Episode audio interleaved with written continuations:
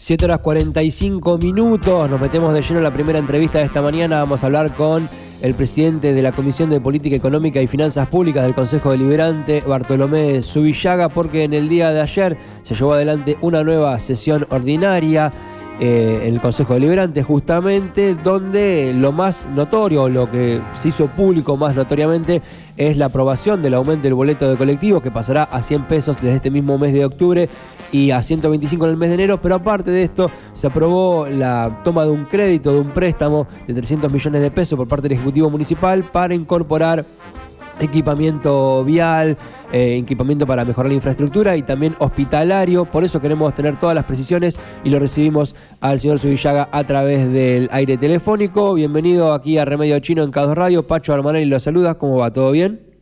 ¿Qué tal, Pacho? Buen día. Todo bien, todo bien, por suerte. Bien, muy bien, muy bien. Bueno, primero, rapidito, si le parece, su apreciación acerca de lo que llevó quizás más tiempo en la sesión en el día de ayer por el debate, lo que tiene que ver con el boleto de colectivos, cómo lo vivió, pasó por la comisión también este, este tema, cómo lo, cómo, qué, perspectiva, qué visión tiene usted sobre el tema.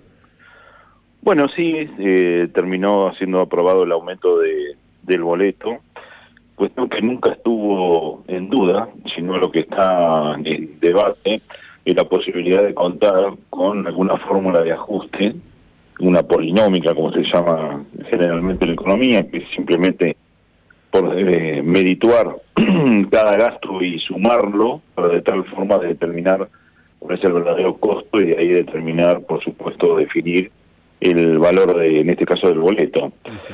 Mira, el tema es, eh, lamentablemente, es nosotros estamos viviendo un proceso de, yo diría, de casi hiperinflación o de hiperinflación directamente de hace más de, o casi un año.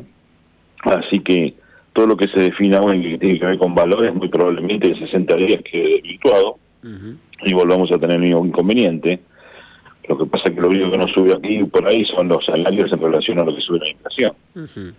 Y bueno, como te decía, el, el, precio del boleto no era el que estaba este, siendo juzgado, sino más que todo la fórmula por el cual se llega a determinados valores.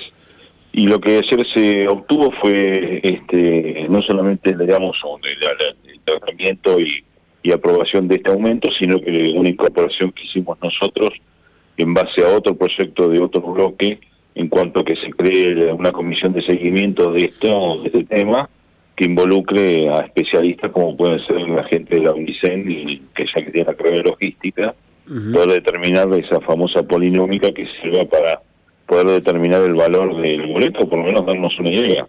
¿Hay, eh, un, plazo en relación a eso? ¿Hay un plazo en relación a la creación de esta comisión de seguimiento? Nosotros solicitamos que fuera la semana que viene, el articulado decía 15 días hábiles. Eh, mira, 15 días o una semana en este, nuestro querido país lamentablemente es una vida. Eh, así que bueno, veremos. Igualmente hay un peligro, por decirlo así, entre comillas, cuando hay procesos inflacionarios tan, pero tan persistentes como el que estamos teniendo nosotros y continuamente al alza, eh, hacer una polinómica, que reitero, es una forma de hacer un cálculo de un costo, eh, puede llegar a determinar que el precio del costo es superior al precio de venta.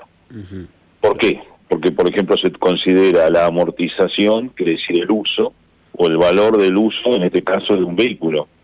Y bueno, si empezamos a determinar un vehículo que sube todo casi todos los días, ¿no? Claro. Es decir, que si determinamos el valor, muy probablemente el valor supere el valor que se está cobrando el boleto, porque la realidad es que la mayoría de las pymes están trabajando a pérdida con esta situación de la inflación.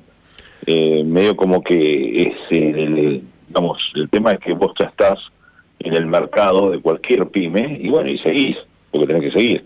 Pero no estás teniendo beneficios extraordinarios o beneficios, aunque sea, que te permitan este plantear otro tipo de situación.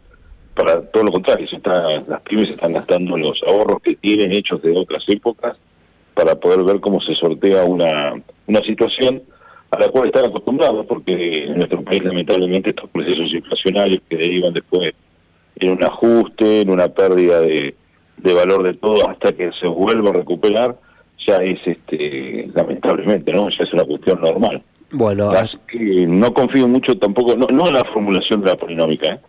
sino que en el resultado sea algo que tenga que pueda ser utilizado, usado para hacer este tipo de, de cálculo considerando la situación, reitero, de hiperinflación que estamos viviendo. Está claro, está claro. Bueno, eh, quedamos nosotros periódicamente expectantes de la conformación de la comisión para ver cómo continúa a partir de ahí y seguir informando. Por otro lado, principal motivo por el cual lo llamamos tiene que ver con la aprobación de este de, la obtención de este crédito de 300 millones de pesos ante el Banco Provincia, eh, bueno, para comprar equipamiento variado para, para el Estado municipal. Eh, bueno, eso pasó, fue uno de los temas principales tratados en la comisión que usted preside. ¿Qué, qué, qué, deviene a partir de acá? ¿Cómo, cómo continúa esta situación? Este, este, proyecto se puede, digamos, este, evaluar de dos, de dos puntos de vista. El primer punto de vista técnico es un proyecto de ordenanza que, como bien dice, es preparatorio y no voy a cansar con cuestiones técnicas, pero es un proyecto que inicia todo el proceso para el cual nosotros podemos llegar a darnos con un crédito de 300 millones de pesos que va a ser una tasa de 45%, una tasa de cualquier lugar del mundo asustaría y acá es, la verdad que es bastante más competitiva. Si uno considera que por hoy las tasas están arriba de en un plazo fijo nomás, que es la tasa más barata, digamos, que se le paga el 75%, y la de un préstamo cualquiera se supera el 100%, el 150% fácilmente. Es un crédito que se tomaría 48 meses, durante el primer año no se paga capital, solamente se paga intereses. Eh, es bastante provechoso este, ese tipo de crédito. Y el crédito tiene que ser utilizado, eh, uno tiene que explicarle al banco para qué lo va a utilizar y eh, un punto muy importante que el banco va a hacer los desembolsos a partir de la presentación de las facturas de los proveedores. Es decir, que es totalmente transparente para lo cual se va a utilizar se va a utilizar para comprar maquinaria para, eh, para, lo que es esta obra pública, en cuanto a ellos son dos, dos tractores, este, dos tractores, una retroexcavadora 4x4, eh, bueno... Equipamiento, sí, equipamiento para la Secretaría de Obras Públicas, básicamente. Para obra pública, para el ente vial, también, con un camión tanque regador, y también para una, un ecógrafo, un tomógrafo, y, otros elementos también este, tecnológicos para la salud. Importante el comentario que hace, ¿no? De que la, el banco irá destinando el dinero en función de que se van entregando las demostraciones de que se compra ese equipamiento y no otro. Así sería. Exactamente, exactamente. Esa, es, esa es la intención. Acá volvemos a lo mismo que hablamos anteriormente con el tema del boleto. Estamos corriendo con la inflación, ¿no es cierto? Porque lógicamente todo este proceso que comenzó ayer con esta ordenanza, después esto se envía al banco, el banco lo envía al Ministerio de Economía de la provincia, el Ministerio de Economía de la provincia, y perdón, y al Tribunal de Cuentas, después este, se envía al Ministerio de Economía de la Nación, porque bueno, en nuestro querido país donde dice para todo, hay que pedir autorización al Banco Central de la República Argentina y lo hace el Ministerio de Economía de la Nación, entonces una vez que todo eso se cumplimenta, ahí podemos llegar a disponer el dinero. Todo se hace bastante rápido por lo que nos dijeron, pero bueno, reiteramos a lo siguiente, ¿no? Es bastante rápido en nuestro país, que puede llegar a ser, vamos a suponer un mes, un mes y medio, lo cual sería ideal. Es un mes, un mes y medio, es una situación donde nosotros no sabemos dónde vamos a estar parados entre un mes y medio y cómo van a ser los precios de los cálculos que hemos hecho. Claro. Pero bueno, siempre la idea es, poder hacerlo. Pero, sí. permitime este, una, sí, sí, claro. un comentario, ¿no?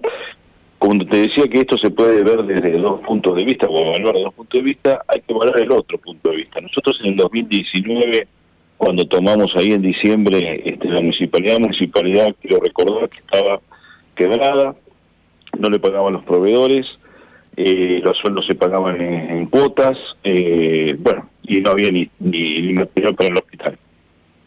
Hoy fuimos precalificados por el Banco de la Provincia de Buenos Aires por, para obtener el mayor monto que ellos pueden dar un crédito, 300 millones de pesos.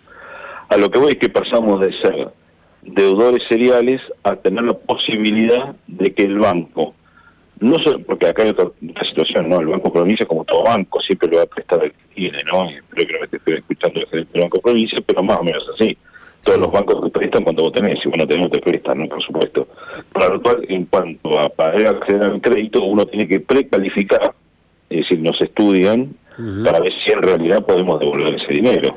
Si estamos, este, no estamos eh, quebrados, no tenemos muchas más deudas que ingresos, etcétera, etcétera. A lo que voy es que la municipalidad pasó en este periodo de tiempo de ser, eh, ya te digo, un deudor eh, cotidiano y sin posibilidades de poder afrontar una serie de gastos como puede ser hacer los sueldos a, a ser hoy recalificado por el Banco de la Provincia de Buenos Aires como de los mejores municipios al punto de que nos dan el, eh, mayor, el mayor monto que pueden dar, que es 300 millones de pesos. Excelente, está Estamos recalificados como de los mejores, este, por lo menos para otorgarnos créditos, ¿no? Bien, bueno, es un punto interesante. Y, y eso es gracias, no solamente, por supuesto, a la gestión de toda esta administración, que por supuesto ha cuidado mucho los dineros, sino también al esfuerzo de todos los vecinos, porque todos los vecinos logran que esto esté funcionando cada vez mejor, a pesar de que el 2019 nos han tocado casi las siete plagas de Egipto, ¿no? Porque las pandemias, ahora la hiperinflación, es, todo, todo al revés, así todo, todavía mantenemos un orden, ¿no? Es muy importante el esfuerzo. Ok, Sevillaca, le agradezco mucho por la comunicación. Esperaremos entonces que se efectivice el préstamo, que se mantenga la tasa y que los, y, que los insumos no aumenten tanto como para que se pueda completar la compra total, ¿sí? Sí, más que una vez vamos a tener que prender varios sitios. Perfecto. Muchas gracias. ¿eh? Que tenga muy buen día. No, al contrario, un abrazo. Hasta cualquier momento. Así pasó Bartolomé Subillaga, entonces presidente de la Comisión de Política Económica y Finanzas Públicas del Consejo Deliberante, hablando un poco de lo que dejó, los principales temas que dejó la sesión ordinaria del Consejo Deliberante del día de ayer. Por un lado, el aumento del boleto de colectivos a 100 pesos en el mes de octubre, 125 en el mes de enero, lo que será la conformación de la comisión de seguimiento para establecer la polinómica y después el pedido del crédito del préstamo de 300 millones de pesos para compra de maquinaria vial y material y equipamiento para el área de salud.